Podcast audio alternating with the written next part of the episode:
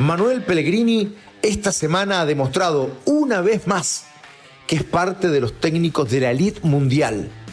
Aquí nos preguntamos, a través de su trayectoria, ¿por qué nunca ha recibido el trato merecido, ni por los medios de comunicación, ni por los hinchas? Sobre todo, y esto es lo más doloroso, aquí en Chile. Esto es Footbox Chile, un podcast con Fernando Solabarrieta, exclusivo de Footbox. Esta semana han continuado los halagos, las alabanzas y el reconocimiento al trabajo de Manuel Pellegrini. Con ocasión de lo que ha sucedido en los últimos días, más allá de la muy buena temporada que ha tenido Pellegrini, que se suma a la anterior, cuando tomó el proyecto del Betis, un equipo de segunda o tal vez tercera línea en el plano del fútbol español. Resulta que ese Betis lo tiene tercero en la liga, muy vivo en la Europa League y esta semana a un paso de la final de la Copa del Rey. Fue, bajo ese marco, a jugar semifinales partido de ida como visitante frente al Rayo Vallecano y ganó el partido por 2 a 1. Por tanto, el cuadro sevillano está a punto de lograr un hito extraordinario en su historia, llegar a la final de la Copa del Rey. En razón de eso, y como decía, las portadas de los diarios, los programas de radio y televisión han hablado muchísimo y muy bien de Manuel Pellegrini.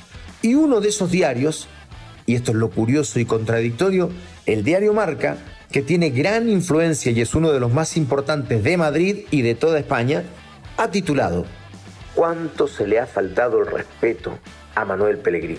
Y esto no solo es curioso, también contradictorio, porque uno de los medios de comunicación que más le ha faltado el respeto a Pellegrini es precisamente el diario Marca. En la época, sobre todo, donde dirigió al Real Madrid en aquella temporada del 2009-2010, donde fue sumamente criticado, hasta denostado, diría yo, por el diario Marca que pidió permanentemente su salida. Florentino Pérez, que era el presidente del Real Madrid en aquella época, en su primera gestión, dicen tenía vínculo directo con el diario, particularmente con el director, y eso fue, en definitiva, un instrumento, una herramienta para empujar a Pellegrini a sacarlo del proyecto del Real Madrid, donde estaba respaldado por Jorge Valdano, que era el director deportivo y que le había llevado a Pellegrini por la enorme coincidencia futbolística que tenían. Bueno, lo cierto es que lo de marca va a quedar evidentemente en el anecdotario de los medios de comunicación, pero nos da el pie para analizar a través de su trayectoria y en razón de algunas em, situaciones por qué a Pellegrini no se le ha dado ese reconocimiento. Y más que eso, por qué en Chile no es un técnico que consiga la adhesión total. Más bien tiene un lugar dentro de la hinchada y también dentro de los medios de comunicación de mucha crítica negativa. Pellegrini ha dirigido 15 equipos, enorme trayectoria desde 1988 y el primero de sus pasos puede marcar una crítica que hasta hoy existe, porque en la memoria colectiva de los hinchas azules y tal vez de varios más, no se olvida que en esa temporada la U desciende a la segunda división por primera vez y lo hizo de la mano de Manuel Pellegrini. Y más allá de lo doloroso y lo difícil que pudo haber sido empezar su trabajo como técnico descendiendo a un equipo grande, luego toma a Palestino y le va muy bien, a O'Higgins, y de allí pasa a la Universidad Católica para hacerse cargo de un proyecto donde había muchísima inversión, muchísimo presupuesto. En esa católica jugaban tres jugadores seleccionados de Argentina, Sergio Feban Vázquez, Néstor Raúl Gorosito y Alberto Federico Acosta. A la católica le fue bien, pero no lo suficientemente bien, porque un equipo armado para ser campeón termina, termina segundo en el campeonato después de ese extraordinario cuadro de la Universidad de Chile que tenía, entre otros, a Marcelo Salas, iniciando su carrera. Fue una disputa tremenda hasta el final del campeonato, pero Católica terminó perdiéndolo. Y eso también originó varias críticas, pese a que Pellegrini alcanzó el único hito internacional de Católica ganando la Copa Interamericana. Después de eso, recibió muchísimas, muchísimas críticas. Fue hostigado por el medio, eh, por los hinchas. y en una suerte de exilio futbolístico viajó a Ecuador para hacerse cargo de Liga de Quito y otra vez empezaron los éxitos. Campeón nacional con Liga y por tanto a la expectativa de un nuevo paso, de un nuevo salto adelante. Y ocurrió porque llega a San Lorenzo el ingeniero Manuel Pellegrini. ¿Por qué cito su profesión? Además de la de técnico, por supuesto. Porque eh, en Argentina no entendían por qué un técnico chileno y además alguien que era ingeniero, en razón del el desconocimiento de su carrera, evidentemente, llegaba a dirigir a un grande como San Lorenzo. Y algunos especulaban, en tono irónico y burlesco, que en realidad iba a terminar eh, el estadio, poniendo los codos que faltaban, eh, insisto, de manera burlesca. Tapó muchas bocas y además le dio la razón a Gorosito, quien fue quien recomendó a Pellegrini porque lo había tenido como técnico en la Universidad Católica y había observado su trabajo. Decía que era el técnico eh, que mejor lo había dirigido. Bueno, en San Lorenzo tapó una vez más muchas bocas, porque fue campeón de Argentina con récord de partidos ganados, con récord de puntos obtenidos y además ganó la Copa Mercosur, que es una suerte de sudamericana del día de hoy. Por eso pasa a River Plate. Y en River Plate eh, termina eh, estando muy poco. Más allá de que, ojo, la memoria frágil, en River fue campeón de Argentina también. Pero la final de la Copa, eh, en ese instante, la Copa Mercosur, lo que hoy día corresponde a la Sudamericana, la terminó perdiendo. Y eso hizo que se precipitara su salida. Pero ya con todos estos antecedentes inmediatos, eh, en Europa se fijan en él. Y pasa al Villarreal, otro equipo, igual que el Betis, que está en segunda línea del campeonato español, pero que iniciaba una inversión interesante y que se llevaba a varios jugadores eh, seleccionados argentinos, entre otros, como Juan Pablo Sorín, como Juan Román Riquelme, a ese nivel. Bueno, en ese Villarreal otra vez le va de manera extraordinaria termina en una temporada tercero en la liga y llega a las semifinales de la Champions League con un equipo eh, que no tenía gran nombre, el Villarreal, y casi llega a la gran definición a la final si no hubiese eh, sucedido que Juan Román Riquelme perdía un penal sobre el final del partido frente a Arsenal y terminaba quedando eliminado el Villarreal. Lo dirigió entre el 2004 y el 2009 y por sus éxitos dio el gran salto de su carrera llegó al Real Madrid, equipo al que en conversaciones internas él había dicho, algún día voy a estar allí. Eso es tener foco, ¿no? Eso es tener un objetivo claro y lograr su sueño. A partir de ahí viene lo que decíamos, esto de que eh, eh, eh, empezó a generar críticas. Florentino Pérez, el presidente, nunca estuvo muy convencido, fue empujado a esto por Jorge Valdano, el director deportivo, y Pellegrini inicia una campaña en la liga con jugadores muy importantes que eran traídos en esta nueva inversión del cuadro blanco. Llegaban, entre otros, Kaká y también Cristiano Ronaldo.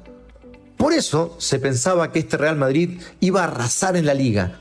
Pero claro, a esas alturas empieza a emerger el gran Barcelona de Guardiola y contra uno de los mejores, si no el mejor equipo de todos los tiempos en el fútbol mundial, el Real Madrid no pudo. Terminó perdiendo el campeonato, pero ojo, con los mejores registros históricos del Real Madrid en toda la liga.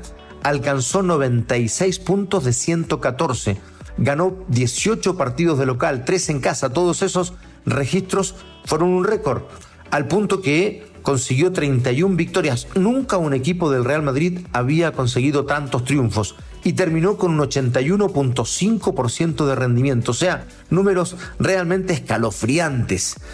Eh, que terminarían siendo eh, alcanzados y superados tres años después por Mourinho. Pero esos números, esas cifras, hablan del excelente trabajo de Pellegrini en el Real Madrid. ¿Cuál fue el problema? Que en Copa del Rey termina perdiendo de manera sumamente sorpresiva con un equipo de tercera división, queda eliminado frente al Alcorcón y allí Pellegrini quedó herido de muerte en su paso por el Real Madrid. Ahí ocurre todo esto que detallábamos, portadas terribles, que ándate, Manolo, hasta cuándo, eh, en fin, eh, portadas terribles dedicadas por el diario Marca. Después se supo que Florentino Pérez, presidente del Real Madrid, tenía un vínculo directo con el diario Marca y particularmente con su director, y que probablemente todas estas portadas y todas estas críticas tan negativas eh, eran acordadas o provenían más bien de la interna del Real Madrid y en este caso de su presidente, para empujarlo a salir. Lo cierto es que fue destituido y entonces otra vez en una suerte de exilio futbolístico va a dirigir un club chico, el Málaga, que iniciaba otra vez un buen proyecto, Pellegrini toma buenos proyectos, no cualquier equipo, él piensa que todo lo que se haga institucionalmente es muy importante y le sedujo que al Málaga llegaban inversiones, las primeras inversiones árabes en el fútbol europeo. Y bueno, otra vez le fue muy bien.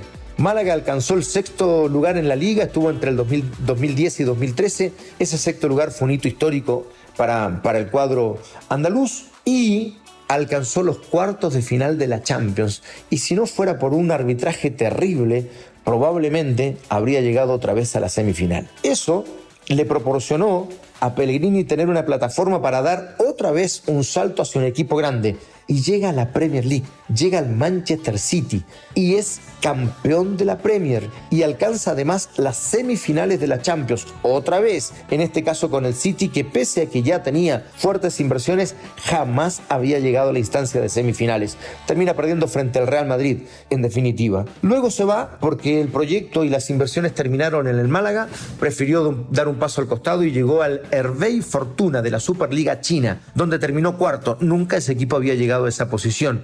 Otra vuelve a la Premier League, va al West Ham, donde no le fue bien. Así como en la U, miren todos los equipos que han pasado hasta que otra vez dé un paso en falso. Bueno, en el West Ham no anduvo bien, esa es la verdad, y dejó de dirigir por un tiempo hasta que le llegó el proyecto del Betis, donde ya hemos dicho ha ocurrido todo lo que, eh, lo, que hemos comentado y que ha sido extraordinario para Manuel Pellegrini. Por tanto, todas esas críticas empezaron ahora a ser positivas. Escribe el diario Marca, este Betis, aunque a muchos les duela, es un equipo de autor, el Betis de Manuel Pellegrini.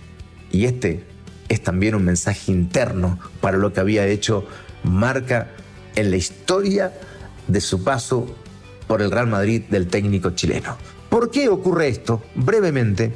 Primero, por una cuestión futbolística tal vez, sus equipos no son tan atractivos. Juegan muy bien, pero no son tan atractivos. Eh, podrían ser más bien cautelosos, de mucha elaboración, de mucha paciencia para enfrentar a un rival y eh, de muy, pero muy buen dispositivo defensivo.